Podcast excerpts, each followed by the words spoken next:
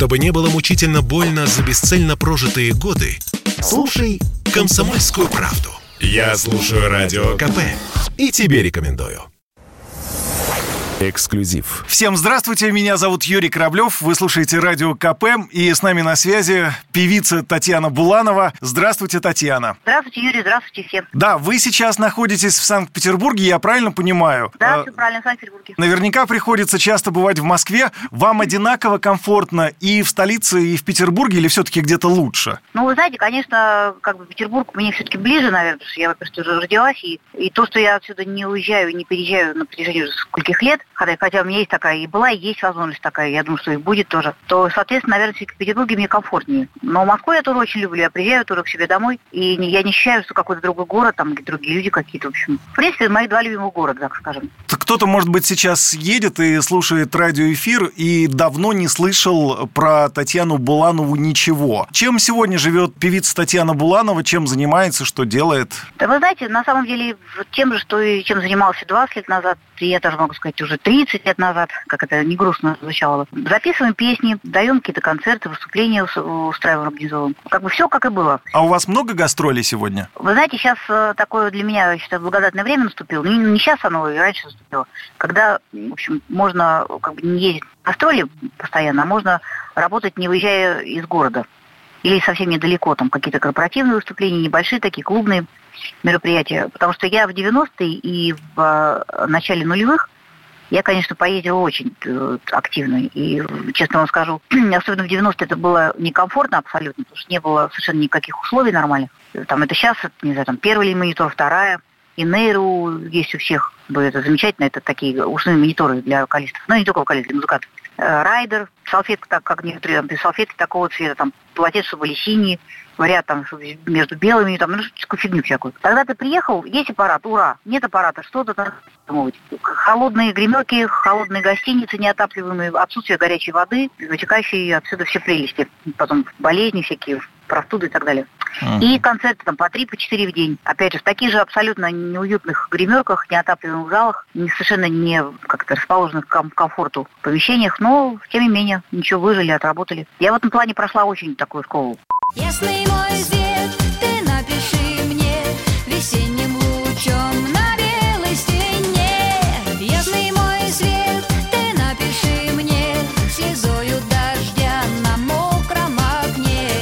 Все думают, что звезды 90-х – это супербогатые люди. Так ли это? В 90-х заработали денег, сейчас сидят, много квартир, банковские вклады и чувствуют себя хорошо. Это правда? Да, знаете, ну, сказать меня, то нет, это неправда. Может быть, кто-то есть такой.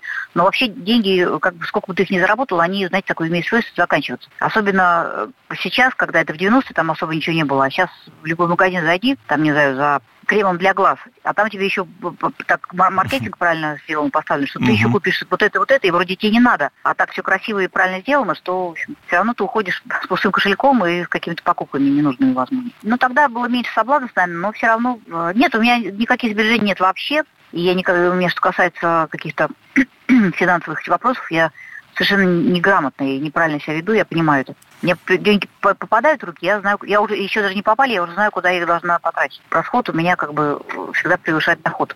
А вот вы знаете, у нас в гостях две недели назад был Андрей Губин. Он э, нам сказал, что в свое время у него в сейфе миллион долларов лежал. А у вас был? Ух ты, никогда в жизни. Я вам больше скажу, я даже помню, когда у меня приятель, профессор Лебединский, Леша, как-то мы с ним лет 20 назад э, перед съемкой мне клип снимали, сни- снимался в клубе в одном, мы с ним в этом клубе встретились. И помню, он говорит, Таня, последние пять тысяч долларов, помню, евро-то еще не было, лежит в сейфе, что делать? Я, честно говоря, его так позавидовала, что у меня не было даже тысячи где-то в сейфе или что-то. Я говорю, я такой человек, э, то есть деньги у меня приходят и уходят сразу. И чтобы где-то там, во-первых, не сейф-то нет, но если где-то там в каком-то сейфе что-то лежало, я думаю, это было очень недолго. Я копила на одно, потом другое, потом какие-то ипотеки, потом что-то еще. Я к деньгам отношусь легко, к сожалению, как и они ко мне тоже, наверное. Мой ненаглядный боль моя,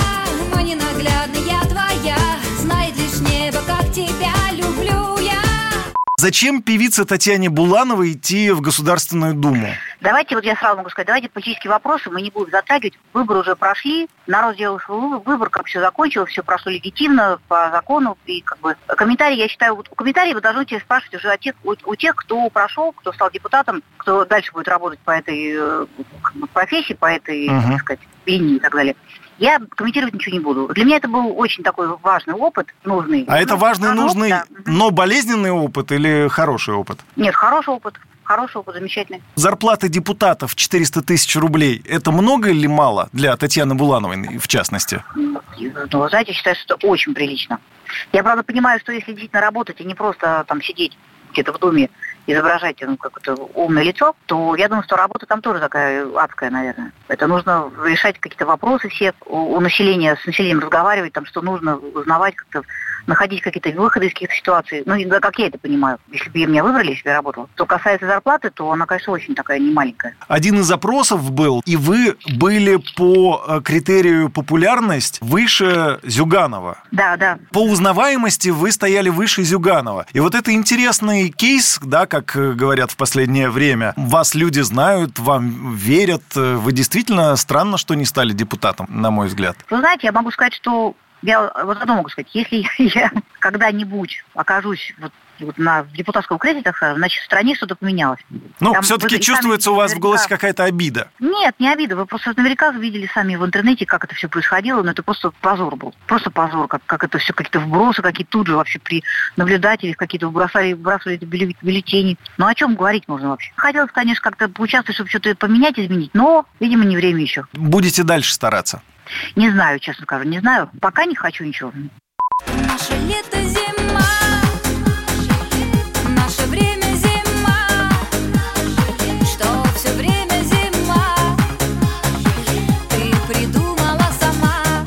Сравнительно недавно перестало быть стыдным говорить о харасменте в шоу-бизнесе, да, рукоприкладстве в личной жизни. Вы прошли непростую школу 90-х. Когда-нибудь сталкивались с такими намеками, э, с приставаниями, с недвусмысленными в шоу-бизнесе? Вы знаете, конкретно, чтобы там ко мне мои коллеги там или, не знаю, кто-то продюсер какие-то так с такими недвусмысленными предложениями, наверное, такого не было. А может быть, я просто это не, не, не понимала, не знаю как-то.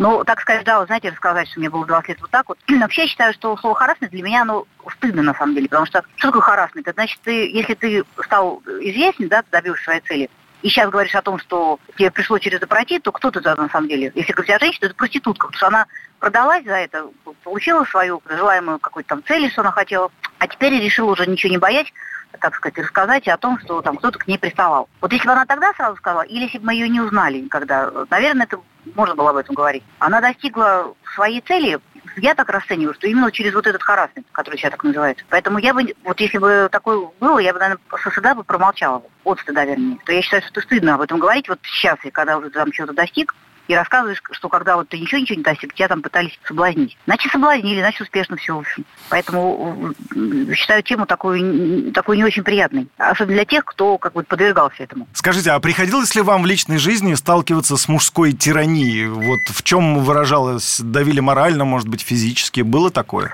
Да, вы знаете, сейчас понимаю, что морально, да, было, а физически, слава богу, ну, там какие-то, если, может, были такие стычки небольшие, но таких даже немножко чисто обоюдно. Да, морально, да. Я так думаю, наверное, я, ну, я ну, характер сильно не знаю, и не, не всякий мужчина, к сожалению, может рядом с собой, так сказать, терпеть женщину, которая даже где-то сильнее, я имею физически, а там, по характеру. И потом, естественно, начинает от- отыгрываться на женщине из-за этого, потому что какие-то, может, обиды, может, какие-то, какая-то зависть или какая-то ревность там, к успеху, может быть, не знаю.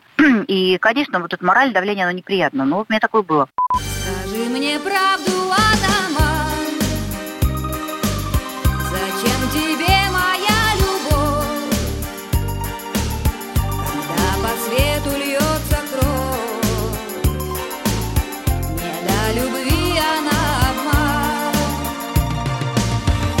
А кто вам нравится из современных исполнителей на российской сцене, может быть, э, на западной? Э, На западный, как-то я вообще, в принципе, западную музыку, даже не то сам западную, а потому что мне нравится слушать музыку, песню и не понимать, о чем. Ну так, не слушаться там. И воспринимать голос как инструмент. Поэтому я мало слушаю русскоязычной музыки. Но хочу сказать, что сейчас модная тенденция, когда не поешь ни одного слова, в принципе, приравнивается к иностранному. Поэтому у меня есть шансы полюбить э, современную, современные песни. А так вообще, ну, знаете, Зиверт нравится. Опять же, наверное, не потому, что там она, она неплохая вокалистка, но все-таки в первую очередь там идет аранжировка. Звуки правильно, вот этот вот саунд, вот это продакшн и так далее. Тут же, опять же, я воспринимаю, ну, наверное, поэтому я и слушаю больше англоязычных всяких там иностранную какую-то музыку, чтобы не слушаться в текст. Мгм. Вот. Мне нравится, как звучит, как все это вот как сделано, как называется там, как сведено и так далее. Ну, я могу сказать, очень много талантов, кстати, ребят. И ребята, и девчонок сейчас. Многие хейтят э, Ольгу Бузову, что это вот позор нашей сцены. А как вы относитесь к творчеству Ольги Бузовой?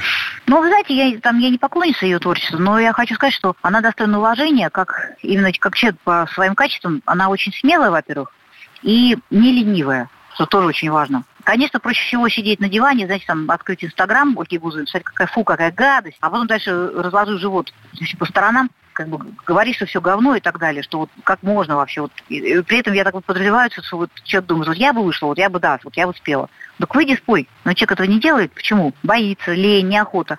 А Оля делает, и правильно делает, что делает так. Другое дело, что там кому-то нравится, кому-то не нравится, но это, значит, на всем как бы люб не будешь. Главное, что она не ленится и, и смелость. Вот я, я бы побоялась, постеснялась. Ну, не только побоялась, наверное, пройти в театр, потому что я там понимаю свои какие-то возможности, там какие-то м, дара, как вот слава, если у меня есть там творческие какие-то там эти дикции или еще что-то, э, как бы, но мне я бы побоялась вот этих оцен, оценок всяких общественности, не очень лестных. Она не побоялась, молодец. Это своего рода такой вызов обществу, а общество этот вызов принимает как бы там не пыжили все, не говорили, фу, позор, кошмар, кошмар. Да ничего не кошмар, вы так вот смотрите, вы так же все эти читаете статьи.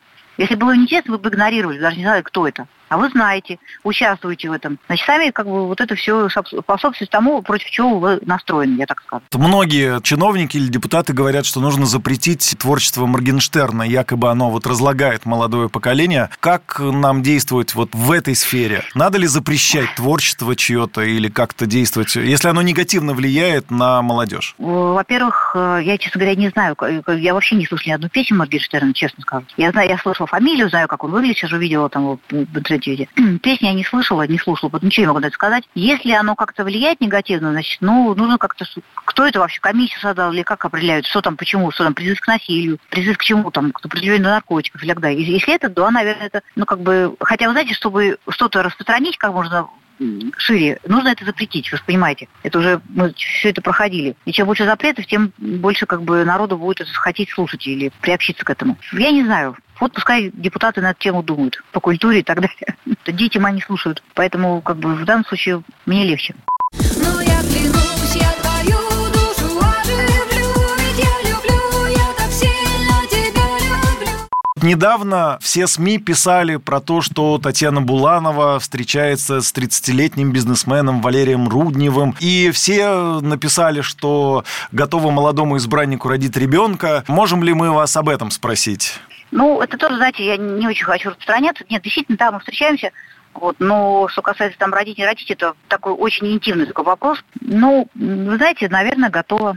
А Ну, как- это тоже такой вопрос, как бы, который обсуждает, знаете, не знаю, из серии, а что будет, если вот будет вот так вот, не знаю, когда, если станет вопрос действительно острый, это так, и, ну, конкретно, тогда уже будем на эту тему уже разговаривать, думать. Ну, не с вами, с ним, я имею в виду. Это, это понятно, что не со мной, да. Просто а как, каково вести в первый класс ребенка, когда тебе 60 лет? Ну, вот такие возникают вопросы? Или, или, или это вопросы второго плана? Это ерунда. Это примерно каково тебе, когда ты живешь с человеком, который на 19 лет тебя младше? Да нормально. А что такого-то? Мне сейчас 52 года. Я э, отвела ребенка в первый класс, когда мне было 40, господи, 45, что ли. А для кого-то 40 лет это уже э, там не просто уже мрак. А кто-то и в 60 лет уже замуж выходит, и в 70, и, и ничего, и нормально все. Это все условности такие, знаете, э, как бы не надо быть заложником каких-то стереотипов. Причем стереотипы, которые люди сами придумали. Может быть, с вас бы пример взяли те женщины, которые тоже встречаются с молодыми избранниками, может быть, поняли, что нету никаких стереотипов, никаких запретов да, нету? пожалуйста, берите пример с Аллы Пугачевой. Я, помню, я считаю, гениальный пример. Просто они, тем более они женаты с Максимом, они живут уже много, и душа в душу, и замечательно все. Поэтому примеров-то много. Да и, пожалуйста, с меня тоже берите пример. Но я не замужем пока, поэтому... А наверное, собирай- с Аллой собираетесь? Пока не собираюсь. Не делали вам предложение? Нет.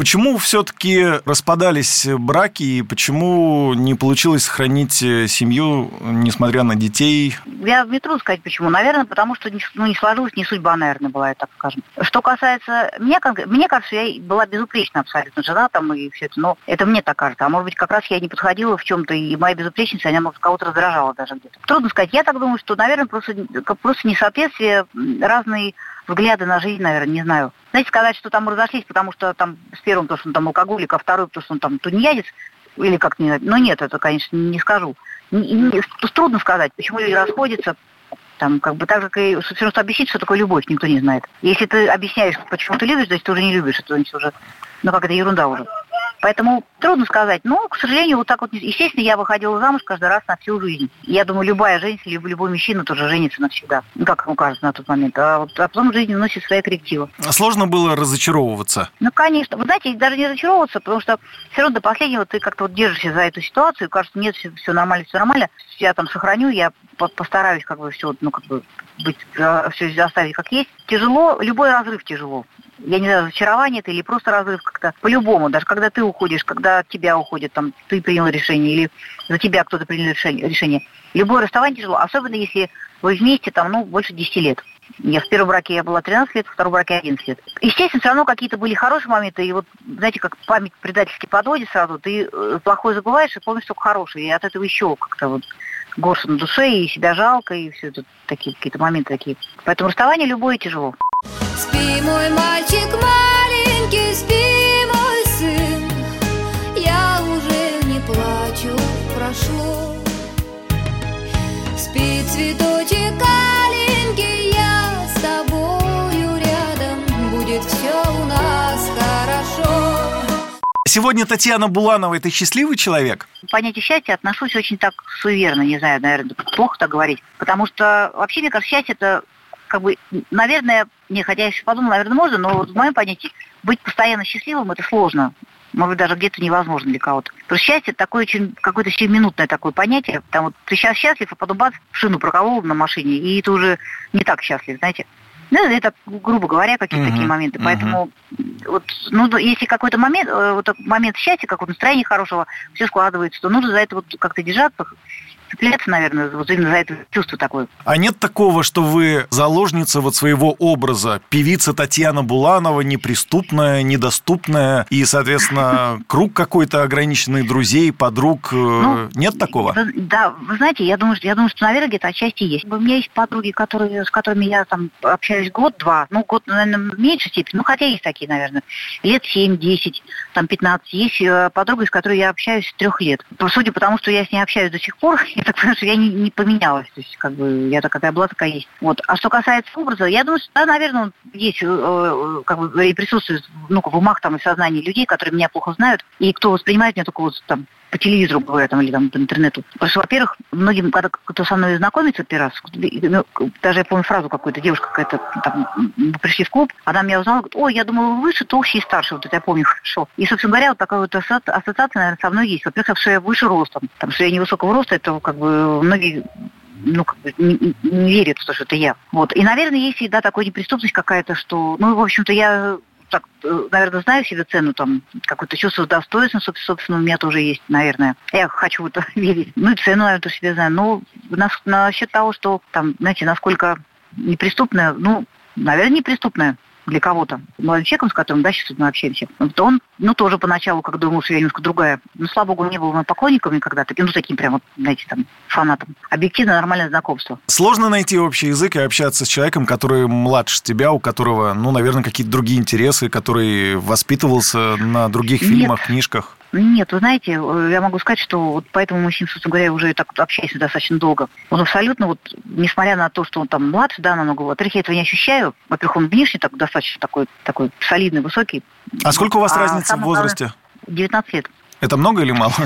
Да я не знаю, для меня нормально. Наверное, для э, людей, заложников стереотипов, наверное, это много. Вот. Но это на самом деле возраст такая условная вещь, которую, на которую я, я просто считаю, не нужно обращать внимание никогда. Хотя раньше я думала, что никогда в жизни бы не стала общаться там с человеком, который настолько меня младше.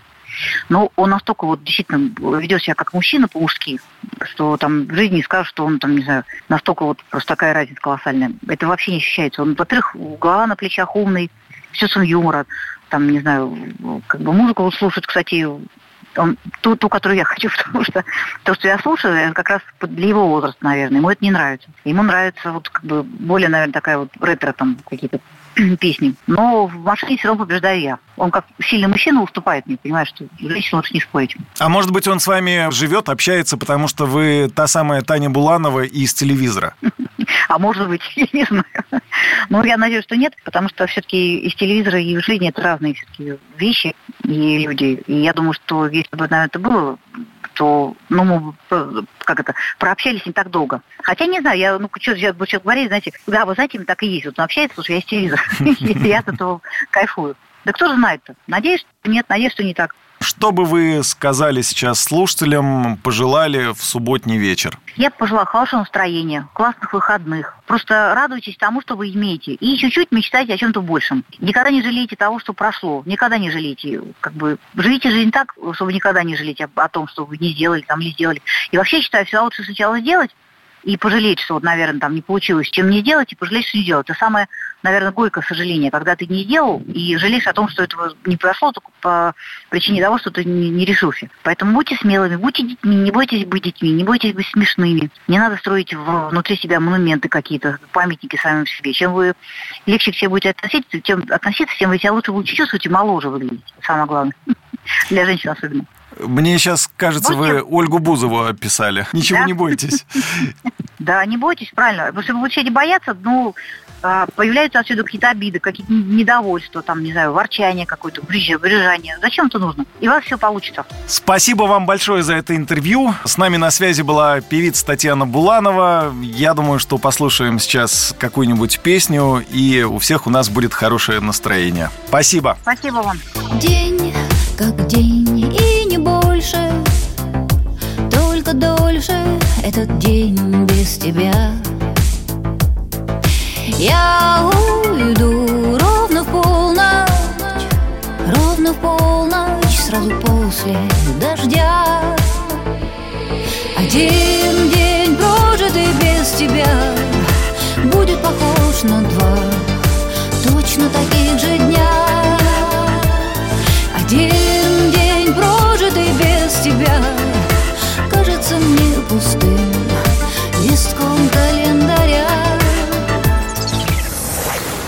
Эксклюзив